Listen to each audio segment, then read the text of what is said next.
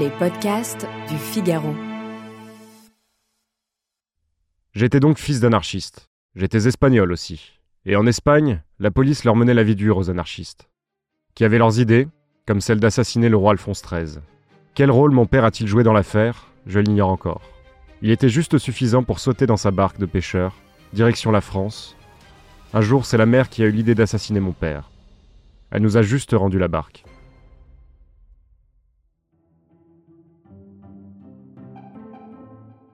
Bonjour et bienvenue dans le podcast Le Moment des Livres.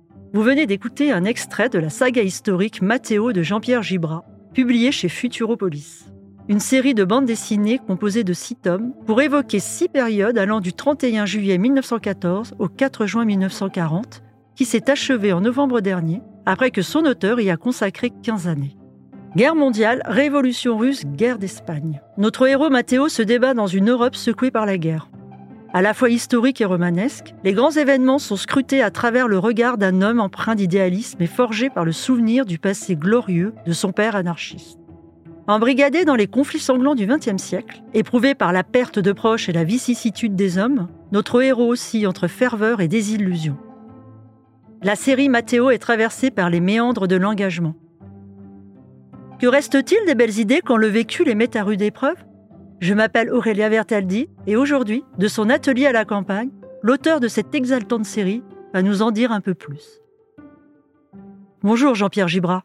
Bonjour Aurélia Vertaldi. Vous venez d'achever une saga qui vous a demandé une création de 15 années. J'ose pas compter, j'ose pas compter, mais il y en a d'autres qui l'ont fait pour moi. Alors Jean-Pierre, j'ai une question toute simple. Comment vous sentez-vous? Mais c'est assez curieux parce que oui, je, je m'attendais à ce que ça me secoue davantage et en fait là, je vais faire la suite du vol du corbeau. Et dans la suite du vol du corbeau, on va retrouver un personnage important de Mathéo. Donc pour moi, c'est il y a un lien. C'est comme une famille où où vous voyez moins les parents, mais vous, continuez à voir les enfants. Donc pour moi, c'est pas vraiment vraiment fini. Voilà. Ça fait un peu l'effet quand les gens que vous avez euh, côtoyés, aimés, etc. Tout d'un coup, vous annoncent qu'ils vont en Australie. Alors, euh, en gros, ça veut dire qu'on va plus se voir, mais ça veut pas dire qu'on pense pas à eux. Il est toujours là, en somme. Bah oui, il est toujours là. Euh, ce qui est marrant, c'est tout, tout ce qui est totalement euh, inconscient et qui fait finalement peut-être la vraie valeur des choses. Par exemple, moi j'ai eu des relations compliquées avec mon père et, et j'ai jamais eu l'impression, en racontant ça, qu'il y avait un rapport avec ça. Alors qu'en fait, euh, bah oui, il y en a un, je suis sûr qu'il y en a un. Peut-être ce qui rend le plus attachant, c'est ce qui vous échappe. Au moment, euh, dans, dans une interview, on me dit, en tout cas, Mathéo, c'est un personnage qui est aimé, qui est vraiment aimé, et l'amitié a une énorme importance.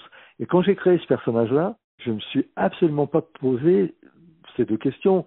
Est-ce que je vais faire un personnage qui est vraiment aimé ou qui n'est pas compris? Est-ce que je vais faire un personnage pour qui l'amitié est primordiale? Je ne me suis pas posé la question du tout. Justement, au bout de 15 ans, quelle relation s'est nouée avec votre personnage, Mathéo Moi, j'ai l'impression que je me suis laissé porter. J'avais pas du tout fait le, le, le canevas précis. Hein. Et la façon dont il réagit, c'est un peu comme si moi, ça m'était arrivé. Moi, la seule façon dont je pouvais essayer d'être crédible, c'est d'être sincère par rapport au fait que ce qui lui arrivait, si ça m'était arrivé à moi, comment j'aurais réagi. Voilà. Si vous faites ça, vous êtes sûr d'être juste. Vous êtes sûr que le personnage, il sera cohérent parce que ce personnage, en fait, il existe.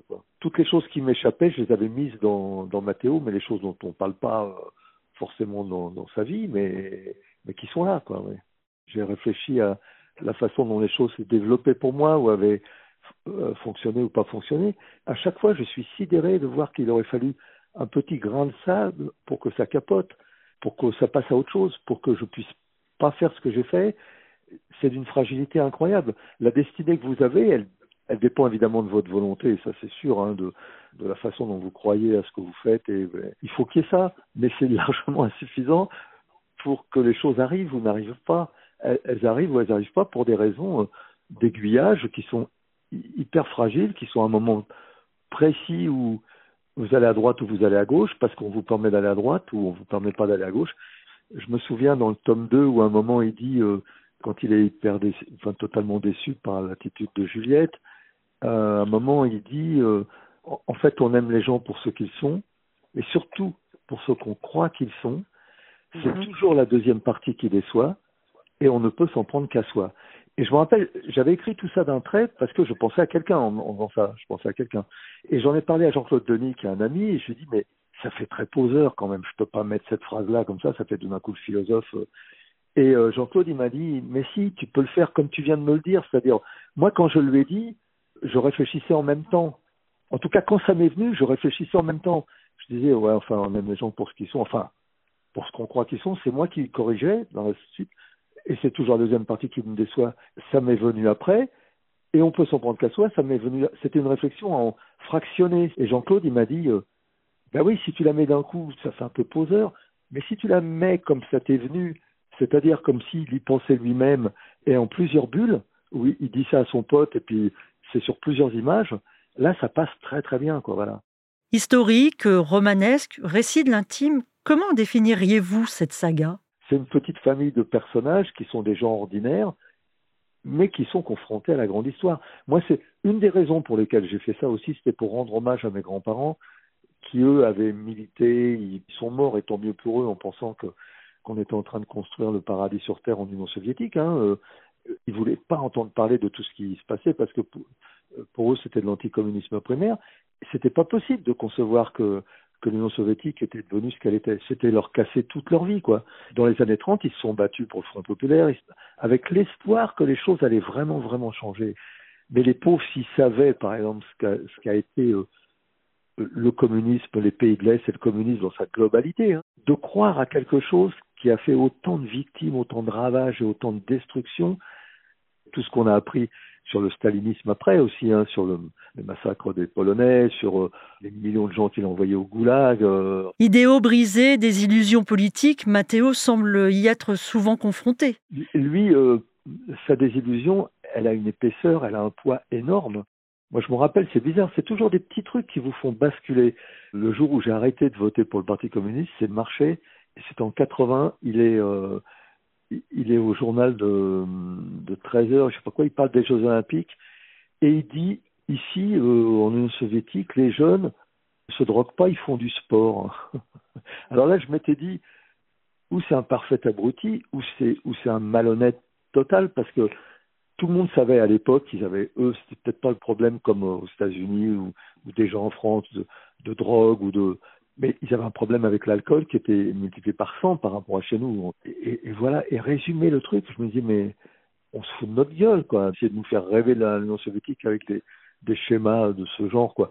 Et puis bon, là, évidemment, j'avais entendu parler de, tout ce qui se passait, de toutes les choses qui n'avaient pas été acceptables, etc. Quoi. Donc, il y a un moment où on dit bon, terminé, c'est plus possible.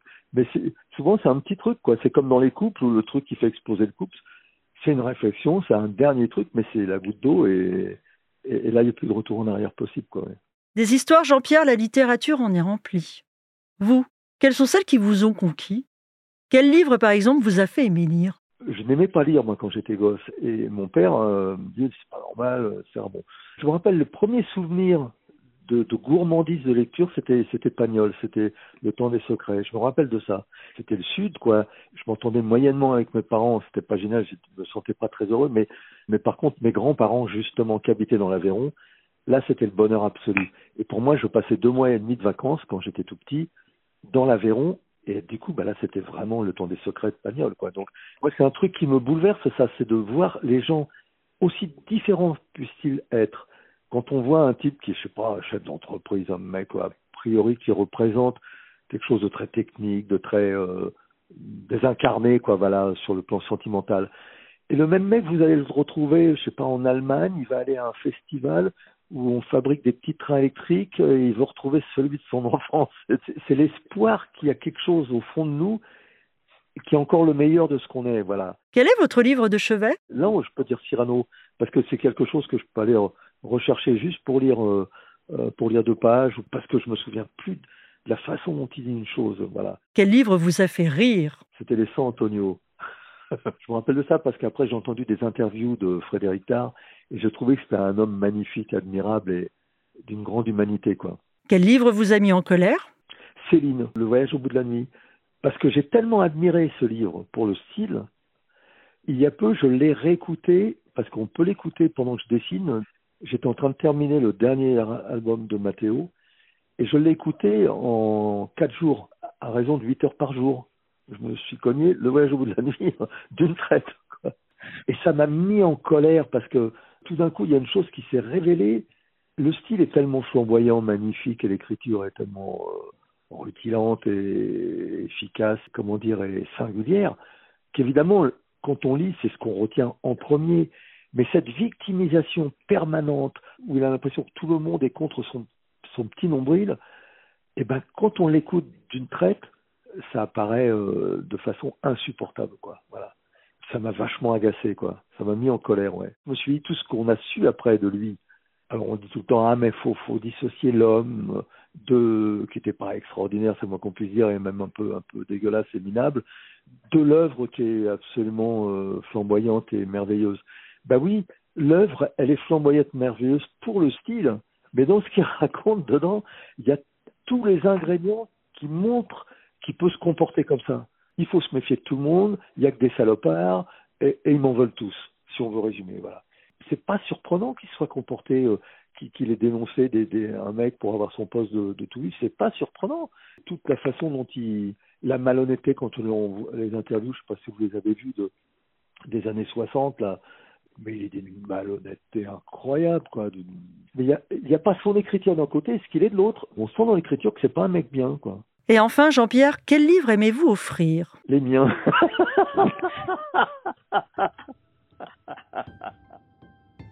Merci Jean-Pierre Gibrat d'avoir répondu à mes questions. Je rappelle que vous êtes l'auteur de la grande saga en bande dessinée Mathéo. Merci d'avoir écouté ce podcast. Je suis Aurélia Vertaldi, journaliste au Figaro. Vous pouvez retrouver le moment des livres sur Figaro Radio, le site du Figaro et sur toutes les plateformes d'écoute. À bientôt!